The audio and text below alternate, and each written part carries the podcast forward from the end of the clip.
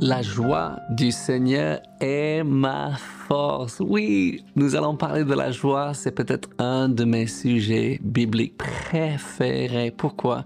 Parce que nous avons pris la décision, il y a 42 ans passés, de se réjouir dans le Seigneur. Peu importe les circonstances, on va se réjouir. Mais aussi parce que la joie est une autre facette du fruit de l'esprit. Galates 5, verset 22 dit, mais le fruit de l'esprit, c'est l'amour, la joie, la, paix, la patience, la bonté, la bénité, la fidélité, la douceur, la tempérance. La loi n'est pas contre ces choses. Le fruit de l'esprit, le fruit de mon esprit, né de nouveau. L'action du Saint-Esprit dans mon esprit a donné vie à mon esprit, a mis la nature de Dieu en moi et j'ai la joie du Seigneur dans mon esprit. Mais ça ne suffit pas si ça reste là. Il faut que je donne place à cette joie. Et Néhémie 8, 10 dit, la joie du Seigneur ou la joie de l'Éternel sera votre force. Alléluia. La joie est une force. Ce fruit de l'esprit est une force dans ma vie. Et combien actuellement, nous avons besoin de la force du Seigneur et comprendre cela.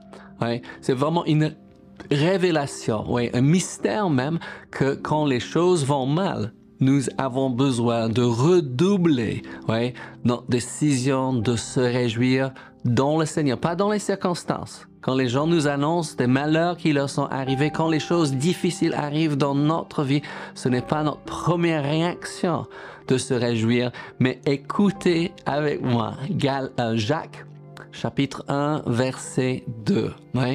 La joie est aussi une décision. Il dit ceci, Jacques parle, mes frères, regardez comme un sujet de joie complète les diverses épreuves auxquelles vous pouvez être exposés. Il a dit que nous devons regarder, parce que ce n'est pas un sujet de joie, comme un sujet de joie. Amen? Non, rappelez-nous, nous avons la joie dans notre cœur, mais si cette joie reste là, oui, c'est une facette de, du fruit de l'esprit. Il est là, mais il faut le faire sortir, il faut décider.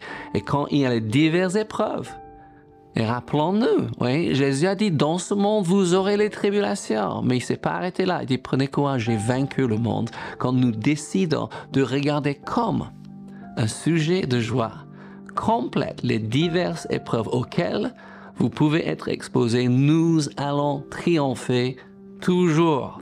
Amen. La joie, c'est une force, c'est une décision. Jean 16, 24 dit ceci. Jésus en train de parler de la prière, il dit jusqu'à présent, vous n'avez rien demandé en mon nom. Demandez et vous recevrez. Waouh, fort, n'est-ce pas? Afin que votre joie soit parfaite.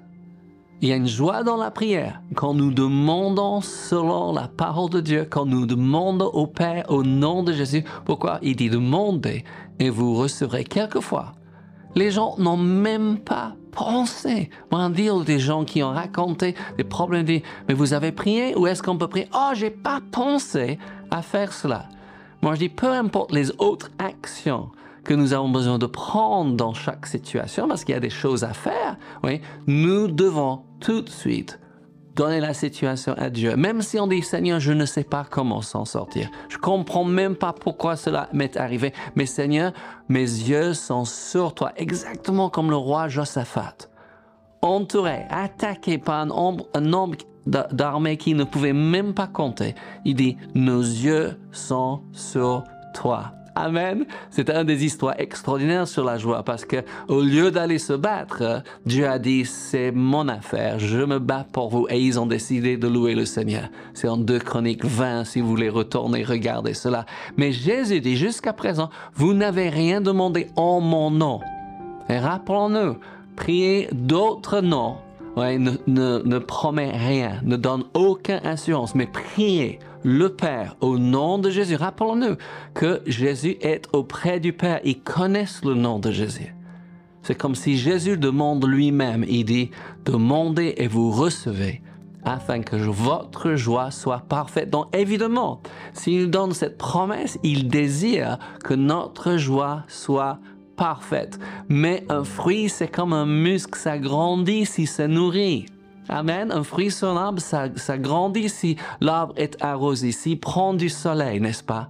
Si nous arrosons notre esprit avec la parole, dans la prière, oui, nous allons voir ce fruit grandir. Moi, je vous dis, c'est en donnant que ça va augmenter. Je sais, c'est le contraire de ce qu'on dit, il faut garder, il faut protéger. Absolument pas. Il faut l'offrir aux autres. Offrez. Offrez votre joie aux autres. Amen. Partagez ça avec les autres. Les amis, nous sommes en train de parler de la joie du Seigneur qui est notre force. Dis avec moi, la joie du Seigneur est ma force. Alléluia. Une autre facette oui, de fruit de l'esprit, c'est la joie. Paul a des choses à nous dire euh, dans cet épître aux Philippiens. Et je vais regarder le chapitre 3 et on va regarder le verset 12, 13 et 14 parce que quelquefois, nous sommes en train de faire quelque chose qui nous enlève la joie. Et nous avons besoin d'apprendre à obéir. Pas seulement à écouter la parole de Dieu, mais à obéir la parole. Celui qui bâtit sa maison sur le roc, il écoute la parole, il entend la parole, il la met en pratique. Et je vois encore des gens, j'entends les discours des gens qui sont toujours en train de parler de leur passé. Et vous savez, si vous êtes dans la défaite de votre passé, vous ne pouvez pas entrer dans la victoire d'aujourd'hui. Permettez-moi de vous lire, c'est Paul qui dit. Et Paul avait quand même un lourd passé. quelquefois on dit, mais personne n'a vécu ce que j'ai vécu. Vous savez, il y a des gens qui ont vécu des choses encore pires que ce que vous avez vécu. Je ne suis pas en train de... Euh, de réduire, de dire que ce que vous n'avez pas vécu n'était pas horrible. Mais ce qui est important, c'est de faire ce que Paul, pas seulement nous, dit à faire, mais ce qu'il a fait. Donc, Philippiens 3 et verset 12 dit ceci. Ce n'est pas que j'ai déjà remporté le prix ou que j'ai déjà atteint la perfection, mais je cours Jésus est le chemin, on peut marcher, on peut courir, pour tâcher de le saisir, puisque moi aussi j'ai été saisi par Jésus-Christ. Vous avez été saisi par Jésus-Christ, moi j'ai été saisi par Jésus-Christ. Et je me permets de me saisir encore et encore. Et il continue.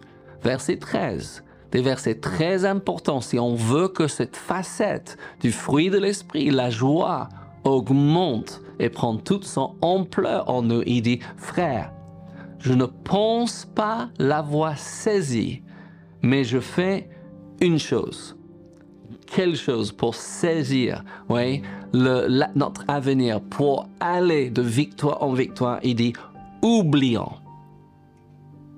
Philippiens 3.13 dit, frère, je ne pense pas l'avoir saisi, mais je fais une chose, oublions ce qui est en arrière et me portant vers ce qui est en avant oubliant ce qui est en arrière et me portant vers ce qui est en avant. Verset 14 dit, je cours vers le but pour remporter le prix de la vocation céleste de Dieu en Jésus-Christ. Nous voulons vivre la joie, nous voulons que cette facette du fruit de l'esprit se manifeste de plus en plus. Pourquoi? Parce que la joie du Seigneur est notre force. Il faut que nous oublions Le passé, un magnifique mini-livre en audiobook. Il s'appelle, ouais, Apprendre à oublier. La femme de Lot, un exemple clé de la Bible. Les anges qui ont enlevé Lot sa femme, ses deux filles de Sodome et Gomorre. Vous vous rappelez, Abraham avait intercédé. S'il y a dix justes, il est arrivé à dix justes, tu ne détruiras pas, oui, les justes avec les injustes. Et Dieu a dit non, s'il y a dix justes, je ne détruirai pas. Il n'a pas trouvé dix. Aujourd'hui, dans nos villes, il y a beaucoup plus de dix. Dieu ne veut pas détruire nos villes. J'entends les prophètes des malheurs qui disent des choses comme ça. Dieu veut sauver nos villes à cause et grâce au juste qui vit là. Mais il n'y avait pas de, juste, il y en avait quatre. Et les anges les a dit de sortir et ne pas regarder en arrière. Et, et la femme de Lot, pour une raison que je ne comprends pas, peut-être vous comprenez, elle a regardé en arrière. Elle pensait à la maison qu'elle a laissée, à la vie qu'elle a laissée.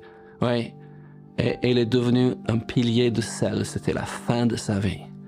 Nous avons besoin de faire ce que Paul dit. Oui, oui, oublions ce qui est en arrière. Non, on n'oublie pas la bonté de Dieu, on n'oublie pas les bénédictions de notre passé. Nous parlons de témoignages de ce que Dieu a fait dans notre vie, mais nous ne pouvons pas continuer à pleurer sur nos erreurs de passé ou sur l'abus qu'on a pu soumettre, euh, subir. Voilà, c'est le mot. On est en train de parler de la joie du Seigneur qui est notre force. Philippiens chapitre 3 verset 1. moi je dis difficile à vivre dans la joie d'aujourd'hui si nous sommes en train de vivre dans le regret de hier. Et j'ai vu des gens qui ont trouvé dans leur cœur, par l'amour de Dieu qui est répandu dans leur cœur, pardonner aux autres. Mais trouver c'était beaucoup plus difficile à se pardonner. J'ai fait des erreurs. Je n'en parle pas oui, oh, seulement si c'est nécessaire parce que je suis en train d'aider quelqu'un peut-être qui passe par le même. Mais je ne parle pas de mes erreurs, mais j'ai eu besoin de me pardonner et de me permettre de tourner la page, de fermer le chapitre et d'ouvrir des nouveaux chapitres. Vous avez besoin de faire pareil. Vous avez pardonné aux autres, bravo. Mais il faut pardonner à soi-même. Philippiens 3, verset 1 dit ceci. Ah oui, au reste, frère, au reste, mes frères, et vous savez, quand il est marqué frère, il veut dire frère et sœur. Amen. Réjouissez-vous dans le Seigneur. Je ne me laisse point de vous écrire les mêmes choses. Et pour vous, cela est salutaire. Vous avez la joie du Seigneur dans votre cœur. Ça fait partie, c'est une facette oui, du fruit de l'esprit, mais il faut que vous décidez, et pas une fois, chaque jour. Et peut-être, surtout si vous passez par un moment difficile, et ça nous arrive. Il y a des jours où on a l'impression que tout va bien. Il y a des jours où on a l'impression que tout va mal. Et moi je dis, il faut se réjouir beaucoup plus, oui, ces jours-là. Kenneth nous a dit en classe, il était dans une église traditionnelle baptiste où personne ne levait même pas les mains au commencement. C'était avant qu'il était baptisé du Saint-Esprit et il dit il allait derrière le grenier sur la ferme de son grand-père et il se mit à danser. Il dit, il n'a jamais vu d'autres personnes faire, mais il a vu dans la Bible David danser autre chose. Et il dit, quand les choses allaient le plus difficile, il louait et célébrait Dieu encore plus. Et évidemment, les gens pensent que nous sommes fous. Ils pensent qu'on n'a jamais eu un problème dans notre vie. Et les gens disent à Kennedy qu'il n'était pas assez intelligent pour réaliser qu'il y avait des problèmes. Il dit non, je suis trop intelligent pour permettre à ces épreuves, oui, me, me voler la joie. Philippiens 4, 4. Un peut-être des versets le plus célèbres. Oui, c'est un verset extraordinaire. Il dit, Réjouissez-vous toujours dans le Seigneur. Je le répète, réjouissez-vous. J'ai toujours appelé, intitulé l'épître aux Philippiens l'épître de la joie, parce qu'il dit encore et encore, réjouissez-vous toujours, pas dans les circonstances, non, mais dans le Seigneur. Et c'est un fruit, une facette du fruit de votre esprit, d'être dans la joie. C'est fait partie de votre nature, mais il faut donner place à cette nature il faut dire je décide de me réjouir dans le Seigneur. Aujourd'hui, beaucoup, beaucoup de, choses qui peuvent nous perturber. On a encore la guerre donc euh, entre la Russie et l'Ukraine. On a des gens qui parlent constamment de la réchauffement. Euh, climatique. On a les gens qui parlent de l'intelligence artificielle, tu vois, qui va envers le monde. Et moi, je dis, ce n'est pas la façon que ma Bible dit que ce monde va terminer. Ma Bible dit que Jésus vient m'enlever Amen. Et il va créer une nouvelle terre après mille ans de justice sur cette terre. Dieu a un plan pour ce monde et je vais pas m'effrayer. Parce que sinon, je vois les gens qui s'effraient et les chrétiens qui s'effraient. Et ils ne parlent plus la bonne nouvelle du salut en Jésus. Ils parlent de toutes ces choses. Oui? il y a une vérité dans ces choses. Mais vous savez, la plus grande vérité, l'éternité, la réalité, la vérité éternelle, c'est que Dieu vous aime il a envoyé Jésus mourir pour vous.